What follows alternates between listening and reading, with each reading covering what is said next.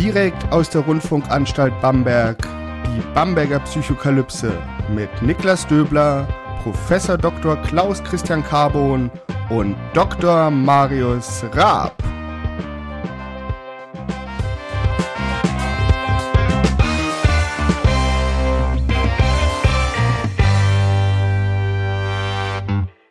Herzlich willkommen zu Bamberger Psychokalypse. Mein Name ist Niklas Döbler. Ich bin Psychologe und wissenschaftlicher Mitarbeiter am Lehrstuhl für Allgemeine Psychologie und Methodenlehre der Otto-Friedrich-Universität Bamberg. Und wie immer mache ich diesen Podcast nicht alleine, sondern mit meinen zwei allwissenden Kollegen Dr. Marius Raab und Professor Dr. Klaus Christian Carbon. Hallo. Servus, hallo. Und damit sind wir auch direkt im Thema drin. Wir sp sprechen immer noch philosophische Zitate aus psychologischer Sicht und heute wollen wir über ein Zitat sprechen, was im Allgemeinen Sokrates zugesprochen wird. Ich weiß, dass ich nichts weiß. Ja, was hat es damit auf sich? Was ist das nicht ein bisschen trivial? Was steckt da psychologisch drin? Frage an euch beide. Also trivial, glaube ich, ist das nicht. Also, und es hat ja schon auch eine ziemlich extreme Haltung. Es heißt ja nicht, äh, ich weiß, dass ich wenig weiß oder dass ich nicht alles weiß. Also insofern, also ich finde das schon ziemlich, ähm, ist schon eine ziemlich gewagte These und ähm, es ist eine ziemlich kluge These. Aber es mhm. ist überhaupt nicht trivial. Also trivial finde ich es tatsächlich nicht. Trivial fände ich sowas wie, ich weiß, dass ich nicht alle Hauptstädte von dieser Erde kenne. Ja, weil das ist ziemlich, ziemlich wahrscheinlich. Äh, oder ich weiß, ähm, dass ich nicht alles wissen kann. Das ist schon, schon ziemlich klug. Aber ich weiß, dass ich nichts weiß, ist schon ziemlich revolutionär. Und ja, weiter gedacht natürlich, ähm, bleibt dann die Frage, was ist jetzt mit Wissenschaft? Können wir die uns sparen? Weil wenn wir eh nichts wissen, warum sollten wir noch groß forschen? Also ähm, je weiter man das denkt, desto mehr stellt es auch das ganze Weltbild in Frage. Und das ist ja auch das, ähm, ja, vielleicht anarchistische an, an dieser Aussage. Oder das Radikale zumindest. Aber würde es denn bedeuten, dass wir die Wissenschaft ad acta legen müssten, wenn wir es einfach akzeptieren? Na, das, also, wenn, ist, also das Schöne, also trivial würde ich jetzt auch nicht sagen, aber das Schöne ist, es ist eben erstmal zumindest auf den ersten Anschein eine Paradoxie. Denn wenn ich etwas weiß, kann ich nicht mehr nichts wissen. Und darauf, deshalb ist diese, ähm, diese Sentenz ja seit ähm, so vielen Jahrhunderten, ähm, hat die sich bewährt oder wird immer wieder aufgegriffen. Aber dadurch ist ja auch schwer zu fassen. Also egal, was du daraus liest, du kannst immer auch das genaue Gegenteil damit begründen. Drum würde ich jetzt sagen, ja, wir können sagen, dass wir die Wissenschaft ad acta legen können, aber wir können aus diesem Zitat auch das genaue Gegenteil folgern, würde ich jetzt mal mutmaßen, ohne das jetzt ähm, schon durchdacht zu haben. Also das macht es auch schwer natürlich mit diesem Zitat umzugehen oder auch so spannend, so, so ähm, reizvoll. Das Interessante ist ja auch, dass schon das Lesen des Zitats und das drüber nachdenken ähm, eigentlich das Zitat selbst widerlegt, weil man darüber nachdenkt, was denn Wissen ist, was man denn eigentlich weiß. Und dann kommt man halt vielleicht zu dem Schluss, ah, ich weiß ja doch etwas, und dann ist man plötzlich im Konflikt und dann ist man in, einem, äh, in der Auseinandersetzung mit dem Inhalt des Zitats und plötzlich in einem intellektuellen Prozess drin. Also direkt sehr stimulierend. Ganz genau. Also es ist, äh, es, es regt tatsächlich an und ähm, du kannst es drehen und wenden, wie du willst. Du kannst es erstmal nicht auflösen. Es ist im Prinzip erstmal ein logischer Widerspruch und trotzdem kannst du sagen, das ist vielleicht das Restwissen, was du haben kannst, dass du eben nichts weißt. Ähm, aber was ist das jetzt eigentlich? Also was, was, was können wir denn dann verstehen wenigstens? Also müssen wir uns vielleicht so nähern, dass wir eben sagen, ähm, wissen vielleicht nicht, aber das heißt nicht, dass wir auf einem Weg dorthin sein können. Ja, und das ist sozusagen der, der Prozess ist damit aufgezeigt. Also es ist eben nicht so, wie man das auch vielleicht falsch jetzt mittlerweile versteht, was Wissen ist, dass man eben beispielsweise irgendwas ergoogelt ja, und, und ähm, Daten oder vielleicht ein bisschen mehr, nämlich Informationen tatsächlich zusammenklaubt, die irgendwie verbindet oder aufsagt. Also das ist es offensichtlich nicht, obwohl es natürlich Google damals nicht gab. ähm, vor grauen Vorzeiten, vor 2300 Jahren gab es es nicht, okay, aber es gab natürlich anderes. Ähm, es gab enorm viel tatsächlich Daten, es gab enorm viel Informationen, ähm, aber ist das schon Wissen? Das ist die große Frage. Hm. Und es läuft zu unseren naiven Vorannahmen über Wissen ähm, sehr schön zuwider. Also die meisten Leute würden ja wahrscheinlich erstmal sagen, na, wenn ich etwas weiß, ist das ja mehr, als wenn ich etwas nicht weiß. Aber in diesem Zitat wird deutlich, dass ähm, die Einsicht nicht zu wissen eigentlich die höhere Einsicht ist, weil wir im Alltag meistens davon ausgehen, Bescheid zu wissen. Wir hatten ja auch schon über den Dunning-Krüger-Effekt, ähm, wenn ich mich nicht täusche, geredet. Also diese Illusion, dass die Leute mit dem gefährlichen Halbwissen meistens am meisten davon überzeugt sind, sehr gut Bescheid zu wissen. Und die Einsicht, dass ich eben vielleicht doch nicht so viel weiß, ist sogar die weit fortgeschrittenere Einsicht, die ich ähm, als Mensch haben kann. Und äh, schön, dass du den Kruger äh, sagst, weil ich habe tatsächlich äh, letztens eine Meldung gelesen, wo man ähm, den Dunning-Kruger-Effekt in einem, in einer Studie widerlegt hat, und zwar mit Hilfe von ähm, äh, Zufallszahlen, weil wenn man ähm, die Ergebnisse sozusagen einmal simuliert durch einen Zufallsgenerator, kommt ziemlich genau das gleiche Ergebnis raus wie beim Dunning-Kruger-Effekt. Und das hat dann die Autoren der Studie dazu bewegt zu sagen, naja, das ist vielleicht eher ein Artefakt als tatsächlich ein Effekt. Aber da ist man natürlich wieder in dieser, in dieser, in dieser Wissenschaft drin und halt auch eben, dass man sagt, jedes Wissen ist immer nur vorläufiges Wissen. Und wenn man mal drüber nachdenkt, dann kommt man halt von diesem vorläufigen Wissen, wenn man das erstmal akzeptiert hat, ist man sehr, sehr schnell bei der Erkenntnis, okay, eigentlich weiß ich überhaupt nichts, aber irgendwie macht es trotzdem Spaß, Freude oder was weiß ich, äh, immer noch weiter nichts zu wissen und äh, sich zu versuchen, irgendwie diesem Wissen anzunähern und ähm, in Kauf zu nehmen, dass es einem die ganze Zeit durch die Finger flutscht, wenn man versucht, danach zu greifen. Genau, und sorry, ja, mach ich's. Ähm, ja, das ähm, Wichtige ist ja auch, dass man auch damit versteht, Wissenschaft schafft nicht Wissen, das ist, sondern es ist ja eine, eine, eine Beschäftigung damit, auf den Weg zum Wissen zu kommen, aber zu wissen, dass wir eben nicht das Wissen können. Also mit einem Wort, wir versuchen mit Theorien tatsächlich etwas besser zu verstehen. Wir wissen aber, dass wir es niemals wissen können.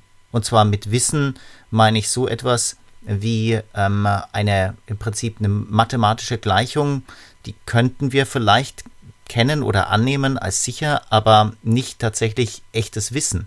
Das ist tatsächlich nicht möglich, sondern wir haben nur die Möglichkeit, ähm, vorläufige Sachen zu prüfen und in einem Theoriengebäude tatsächlich zu verankern und ziemlich wahrscheinlich davon auszugehen, dass das auf jeden Fall, dass unsere Prädiktionen ganz gut funktionieren. Aber ob das sozusagen tatsächlich das echte Phänomen ist, das können wir nicht wissen. Ja, und das ist aber auch gar nicht so wahnsinnig schlimm als Wissenschaftler oder Wissenschaftlerin, sondern du versuchst ja tatsächlich ein Theoriengebäude aufzubauen, das auf jeden Fall das beschreiben kann, erklären kann und vorhersagen kann zu einem gewissen Grade. Und irgendwann merkt man ja immer mal wieder, gibt es ja ähm, Paradigmenwechsel oder es gibt tatsächlich Auflösungserscheinungen von Theorien, wo man sagt, es gibt entweder tatsächlich eine bessere Theorie oder es gibt eine Metatheorie, die da drüber steht und die das sozusagen besser erklärt. Also wir sind auf dem Weg, das besser zu erklären, aber zum Schluss ist es immer nur Erklärung von einem Phänomen und eine Zuschreibung, was die Ursache sein kann, aber Wissen kann es nicht sein.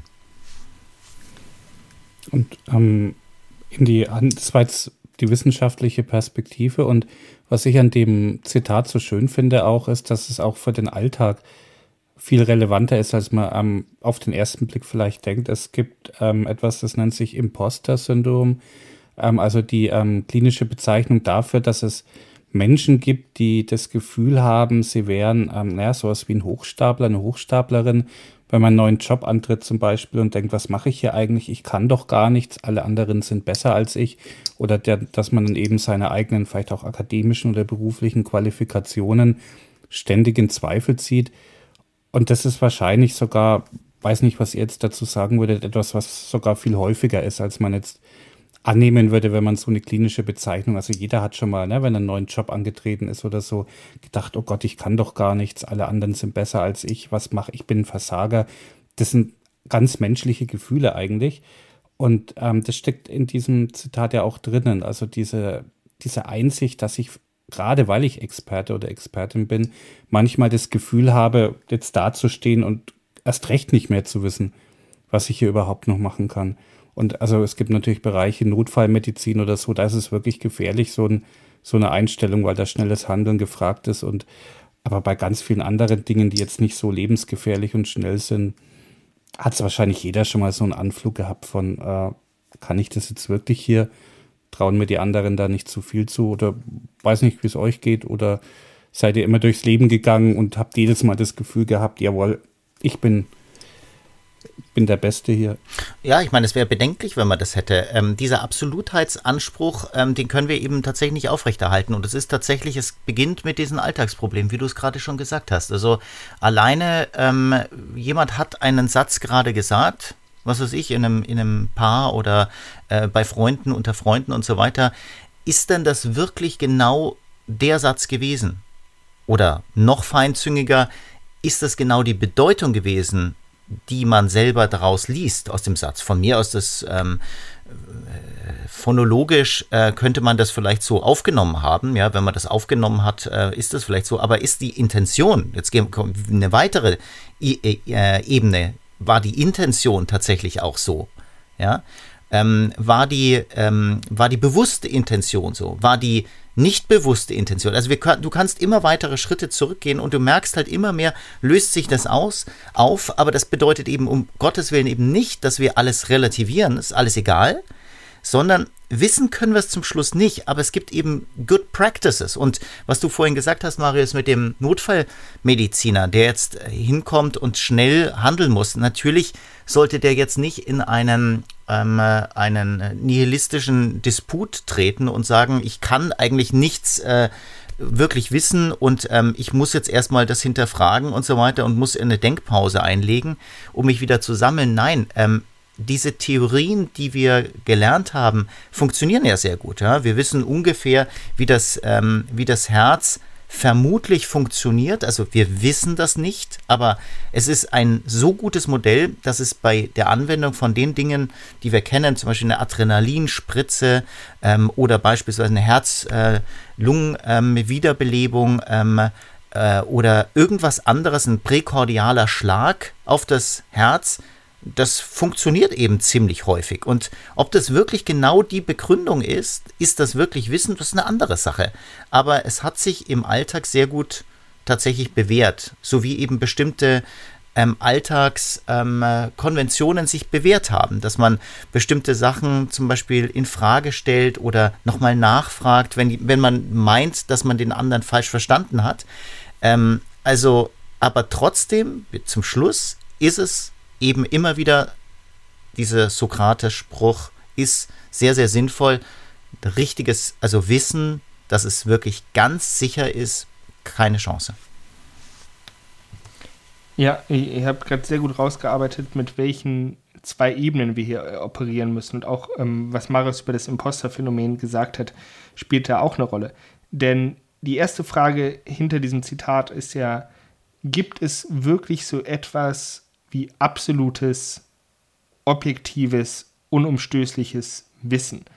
Irgendeine Wahrheit, das ist so, auf die im nächsten Schritt, wenn es das gibt, die Menschheit in irgendeiner Art und Weise Zugriff drauf hätte. Entweder durch empirische Beobachtung, durch intensives Nachdenken, durch psychoaktive äh, Drogen, irgendwelche ähm, Mittel, um an dieses Wissen zu gelangen? Das ist erstmal die erste Frage und da muss man sagen, gut, wir wissen es nicht. So, da ist schon mal die erste, das erste Nichtwissen sozusagen. Und das Phänomen, was Klaus gerade beschrieben hat, ne? natürlich kann man sagen, naja, ich weiß ja, dass, ähm, dass ich ich bin zum Beispiel. Ich weiß ja, dass ich da und da groß geworden bin, dass ich ähm, ja, dass das meine Erinnerungen sind. Aber wenn man sich einmal mit, der, mit den Eigenarten des Gedächtnisses vertraut macht und sieht, wie unglaublich rekonstruktiv das ist und wie einfach es ist, Erinnerungen zu verfälschen und auch man was, oder was heißt zu verfälschen, einfach zu modifizieren und dass man das auch tagtäglich macht, dann kommt man eben zu diesem Schluss, okay, das ist ja eigentlich nur so eine Art, ja, eine Art Schablone, die über unsere Vergangenheit gelegt wird, um daraus irgendwie einen Sinn zu machen, Sinn zu ergeben. Und wirklich sicher, hundertprozentig sicher, können wir uns eigentlich nicht sein. Richtig. Und Wittgenstein hat mal gesagt, äh, was ich weiß, das glaube ich.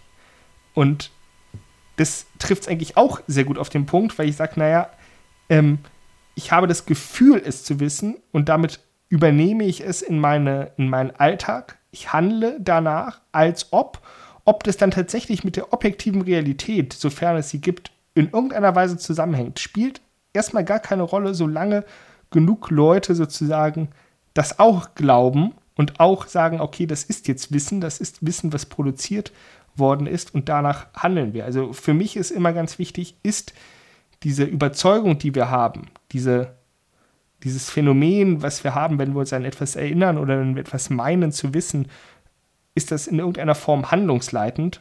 Und wenn ja, für wie viele? Das konstituiert dann die Realität, in der wir uns befinden. Mhm. Und wenn du jetzt mal ähm, so eine der, der einfachsten ähm, äh, Dinge dir anschaust, also du hast es sozusagen einfach so aus, der, aus dem Ärmel geschüttelt, dass du gesagt hast, naja, also zum Beispiel, dass man das, dass man die Gewissheit hat, dass ich selbst ich bin, ja, zum Beispiel, oder dass ich gerade spreche, oder dass eben dieser Körper meiner ist, das kann man halt auch ganz, ganz schnell zerstören, diesen, dieses, also das ist eben auch ein Glaube, also deswegen, also genau das, also ähm, ich, ich nehme es an, das, ich, ich, sehe das als ein Wissen an und deswegen glaube ich es, ja, dass es so ist, aber es ist eben kein wirkliches Wissen. Also ich meine, wenn du das alleine mal anschaust, wie, aus was besteht dieser Körper und jetzt nehmen wir mir einfach eine Theorie, ja, ähm, dass da zum Beispiel Atome uns zusammenhängen. Äh, lassen. Ja, also die, die haben bestimmte Abstoßungen und, und, und Affinitäten. Deswegen bildet sich so ein Körper. Also die Frage ist jetzt erstmal, okay, das ist die physische Hülle. Die können wir vielleicht erklären mit einer Theorie, die ganz gut funktioniert. Aber was ist denn das eigentlich, das Ich? Also, und wie kann ich denn überhaupt konstatieren, dass ich das wirklich noch bin? Was ist denn jetzt eigentlich, wenn ich jetzt so einen kleinen Gehirnausfall habe? Was ist denn, wenn ich eine genetischen Defekt habe, ähm, wenn ich eine tatsächlich einen Hirnschlag habe und plötzlich meine Persönlichkeit verändere, wenn ich plötzlich ähm, fabuliere oder wenn der Marius plötzlich sagt, Mensch, das ist doch nicht mehr der Alte, der ist irgendwie komisch geworden, ja, er ist, er ist kauzig geworden und ich erkenne ihn nicht mehr, hat plötzlich eine andere Stimme und so weiter und ich sage, nee, nee, ich bin doch immer noch der gleiche aber Marius sagt bei seinen Freunden überall mittlerweile, nein, das ist ein anderer geworden. Ja? Und tatsächlich, wir verändern wir uns ja permanent. Also nehmen wir jetzt einfach mal an, vom Säugling bis zum Kreis ist das schon mal erheblich. Aber von Sekunde zu Sekunde muss es ja irgendwie so was Verbindendes geben, weil im Prinzip diese Kontingenz ist nicht so wahnsinnig klar und sicher. Also was macht es uns aus? Also ist es der Körper? Was ist, wenn der Körper tot ist? Was ist mit der Seele? Was ist die Seele? Gibt es eine Seele? Aber also wir sind da ganz, ganz schnell bei ganz, ganz vielen Fragen und wir merken, wir wissen gar nichts darüber. Also wer wir sind, erschließt sich uns gar nicht. Und das anzunehmen, dass wir einfach in diesem Körper drin sind, was ist denn das für ein Körper? Den sehen wir gerade mit unserem visuellen System und spüren es für, mit unseren propriozeptiven äh, Sinnen. Aber ja, das ist ja noch relativ wenig. Ein anderes Tier, ein anderes Wesen, eine andere Intelligenz würde uns ganz anders schon mal sehen. Ja, also würde zum Beispiel jetzt nicht darauf referieren, dass der Marius einen Bart hat und du ähm, einen, einen, einen sauber gepflegten ähm, Nicht-Bart hast ähm, und ähm, eine Brille aufhast ja, und gerade lächelst. Ja, also und so weiter und so fort. Aber das ist wirklich, es ist spannend, sich darum tatsächlich zu bemühen und gleichzeitig auch gefährlich. Super gefährlich, Weil wenn du ganz tief in diese Sache eintauchst, merkst du plötzlich, dass du eben wirklich kein Wissen und damit keine Gewissheit hast. Und damit könntest du zum Beispiel pragmatisch im Alltag nicht mehr operieren. Wir müssen also diese, diese grundsätzlichen, diese, diese letzten Fragen der Menschheit können wir eigentlich, müssen wir ab und zu mal einfach wegschieben, weil sonst könnten wir fast verzweifeln, weil es so derart unsicher wird und wir gar keine, gar keine Handlungsmöglichkeit mehr sehen. Aber ich würde ähm, da trotzdem zwei Ebenen unterscheiden wollen. Das eine wäre, nehmen wir mal die stoffliche Ebene, ein Apfel. Mhm. Wir können über einen Apfel relativ viel wissen, so wie du jetzt vorhin auch gesagt hast, über das Herz oder mhm. ähm, über, über Gefäße. Ne, wir können sagen, was passiert, wenn wir einen Apfel mit UV-Licht bestrahlen oder ähm, Minusgraden aus. Also wir hätten da ziemlich gute ähm, Werkzeuge, um Voraussagen über so einen Apfel zu treffen. Und das andere, was du jetzt gemeint hast, sind ja eher hypothetische Konstrukte wie ich. Also was ein Ich ist, ist ja auch deshalb so unklar, weil wir selbst überhaupt diesen Begriff erfunden haben und er nicht jetzt in der stofflichen Realität irgendwie ähm, eine Entsprechung hat. Und das macht es natürlich noch viel, viel schwieriger, weil jedes Wissen, was ich darüber generiere, kann von einem anderen halt auch ganz leicht wieder zerlegt werden, weil es ja kein handhabbares, ähm, keine handhabbare Entsprechung gibt, an der ich das notfalls vielleicht auch empirisch prüfen kann, dass ja, okay, dann tun wir halt diesen Apfel jetzt mal einen Tag ins Gefrierfach. Ich sage, die Zellen platzen auf, du sagst es nicht und dann können wir im Mikroskop schauen, was passiert ist. Bei dem Ich-Konstrukt haben wir so einen Luxus halt nicht und deshalb können wir da wahrscheinlich noch tausend Jahre weiter drüber streiten, was wir eigentlich sind. Äh, richtig, also ähm, ich gehe äh, d'accord mit dir, dass man tatsächlich das Ich natürlich noch viel, viel schwerer fassen kann, aber den Apfel kann ich auch nicht fassen. Also der Apfel erscheint nur sehr, sehr simpel und einfach, aber alleine die Frage, wo endet denn eigentlich der Apfel? dann werden wir sagen, naja, sorry, also kann ich ja drüber langen und, und das kann ich ja auch sehen und so weiter, brauchst du mir nichts zu erzählen, dann kann ich fotografieren und so weiter. Und das ist natürlich letztendlich naiv. Also letztendlich naiv, weil es natürlich keine Oberfläche hat, die zum Beispiel durchgehend ist. Also die ist wenigstens nach unseren Theorien wieder ziemlich löchrig oder sie ist wie ein, wie ein, wie ein, wie ein Geflecht oder wie auch immer. Ja?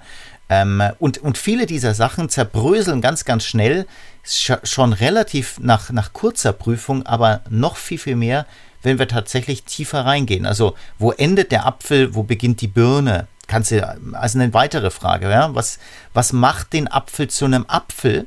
Und wann ist es kein Apfel mehr? Und mh, hm, da kommt man sehr schnell ins Straucheln. Ja? Ist es ein Obst oder ein Gemüse? Ja, zum Beispiel. Ja? Und so weiter und so fort. Stimmt schon, aber andererseits, wenn man diese Fragen nicht stellt, kommt man auch gut durchs Leben. Ja, ja, natürlich, also genau. Das, nicht, ist, das, ist, das ist vielleicht unnütz, nicht unnütz. Richtig. Wissen, man beißt halt rein und isst und, und merkt, es, es tut einem gut, ne? gerade wenn es so ein bisschen, bisschen einem nicht so gut geht. Also. Hm. Aber so die Frage, wer bin ich eigentlich, das nagt schon eher an einem vielleicht. Das ne? ist heavy. Und ja. Aber ich glaube tatsächlich, also sowohl die Frage, wer bin ich und was ist ein Apfel, wann hört ein Apfel auf, ein Apfel zu sein, das ist ja für mich immer die, die spannendere Frage. Ne? Ähm, das sind so, natürlich könnte man sich auf den bequemen Standpunkt zurückziehen und sagen, naja, alles Wissen ist relativ, Wissen ist auch irgendwie sozial konstruiert und wenn wir halt sagen, naja, also selbst wenn wir durch das Mikroskop sehen und sehen, dass die Zellen aufgeplatzt ist und wir sagen, nö, das ist einfach nicht so, ähm, wenn wir es lange genug erzählen und vehement genug erzählen, dann werden uns sicherlich auch Menschen glauben. Ähm, und man kann sich auch davon verabschieden, dass es kein objektives Wissen gibt und alles, wie gesagt, alles nur sehr relativ ist. Aber ich glaube, das nagt einfach an den Menschen, weil das nämlich die, gesamte Weltsicht so in Frage stellen würden, dass, wie Klaus es schon gesagt hat, ein effektives Handeln überhaupt nicht möglich wäre. Und wir haben darüber schon gesprochen beim Thema Unsicherheit. Und ähm, zum Thema, wer bin ich und was ist eigentlich auch meine Existenz, haben wir eigentlich auch darüber gesprochen, als wir darüber philosophiert haben, ob wir vielleicht in einer, Philosoph äh, in einer Philosophie, in einer Simulation mhm, leben. Richtig. Und ich also mich. Unsere, ich erinnere mich, ja. Unsere Existenz als solche überhaupt in Frage gestellt wird. Oder, ähm, und diese beiden Ebenen muss man halt unterscheiden. In welchem, in dem Bereich, in dem ich halt mit Wissen operiere, als ob es wahr wäre, und dann eine bewusst abgetrennte andere ja, ähm, Arena, in der wir mit den großen Fragen uns be befassen und in der wir unweigerlich ähm, in existenzielle Krisen viel Rotwein und noch mehr Zigaretten gestürzt werden, wenn wir uns lange mit genug mit dem Sinn des Lebens und der Frage nach dem eigenen Sein beschäftigen. Ja, was, was man vielleicht noch ganz kurz an, anmerken muss, ist, trotzdem darf man auf keinen Fall eben den Fehler machen, dass man sagt, naja, ich kann es ja nicht wissen und deswegen sollte ich es auch gar nicht wissen. Naja, aber der Prozess dahin ist sehr, sehr wichtig und spannend und es gibt nun mal sehr viel erfolgsversprechendere Wege dorthin als andere. Ja, es gibt zum Beispiel sowas wie sehr großen Konsens, sehr, sehr lange ähm, geprüfte Theorien, die uns auf jeden Fall viel mehr Handlungsschnur ähm, geben für Alltagsprobleme, für das äh, Bewältigen von Pandemien, ähm, für Wirtschaftsprobleme und so weiter, als eben andere. Und deswegen auf keinen Fall in den Relativismus verfallen, dass man sagt, es ist eigentlich wurscht, ob der das sagt oder ob tausend Forscher das sagen, das ist eigentlich alles egal. Nein, eben gerade nicht. Aber Wissen ist es eben nicht, trotzdem. Deshalb, ähm, wir hatten es ja am Anfang über diese Paradoxie, die in diesem Sokrates-Zitat ähm, drinnen steckt, also dieser eigentlich unauflösbare Widerspruch. Und wir kommen halt aber jetzt immer wieder darauf zurück. Also wenn wir sagen, sowas wie das Selbst oder Ich, das sind hypothetische Konstrukte, das sind Begriffe, die man unterschiedlich ausgestalten kann. Das trifft halt eben auch auf den Begriff des Wissens selbst zu. Und damit sind wir immer in dieser Paradoxie. Also sobald wir anfangen, über das Wissen nachzudenken, operieren wir mit Konstrukten, die letztlich nicht in der Realität, in der stofflichen begründet sind und damit immer verhandelbar, kritisierbar, anders definierbar. Und das unterscheidet sie, finde ich, schon von den Naturwissenschaften, wo wir doch uns immer mehr einem schlüssigen Modell, was auch einem gute Vorhersagen dann erlaubt, ähm, nähern können. Während über Wissen und das Selbst kann man halt dann immer wieder streiten. Und deshalb ist auch diese existenzielle Frage, wer bin ich, begleitet die einen wahrscheinlich auch ähm, bis zum Grab dann. Ich glaube, der ganz entscheidende Punkt ist, dass wir wissen müssen. Wir kommen nicht drum herum. Wir leben alle, wir müssen alle irgendwie ein Leben führen. Ich sage es äh, ganz oft und ich bin fest davon überzeugt, niemand von uns hat äh, danach gefragt oder darum gebeten, geboren zu werden. Aber sobald man halt einmal in diese Welt geworfen wurde und sich der Endlichkeit seiner Existenz bewusst geworden ist, dann muss man wissen. Du musst irgendwie überleben in dem Sinne und Wissen ist einfach primär erlaubt Vorhersagen zu einem mit einem gewissen Erfolgs mit einer gewissen Erfolgswahrscheinlichkeit. Das unterscheidet uns jetzt nicht von irgendwelchen Einzellern oder anderen Organismen. Und das ist der sehr evolutionäre Aspekt des Wissens, der Informationsspeicherung, die erstmal nur zu diesem Zweck dient, okay, irgendwie zu leben, irgendwie weiterzuleben und das hat dann halt im Falle ähm, des Menschen halt andere Züge eingenommen, dass wir uns halt dann irgendwann gefragt haben, okay, wer, wer bin ich eigentlich? Nicht nur von wegen, okay, was passiert, wenn ich hier ne, nach dem zweiten Baum rechts abbiege, gibt es da noch eine Nahrungsquelle, ja oder nein? Oder ähm, ist diese Pflanze oder dieses Tier gefährlich für mich? Und ehe wir uns versehen haben, sind wir plötzlich an diesem Punkt, wo wir uns diese existenziellen Fragen stellen. Und alles hat damit angefangen, einfach nur ja, zu wissen oder wissen zu wollen. Ich, weiß nicht, ich würde dir aber widersprechen. Wir brauchen keinerlei Wissen. Eine Katze hat überhaupt kein Konzept von Wissen und überlebt trotzdem recht gut. Wissen ist ein menschliches Konstrukt, was du auf die Katze stülpst.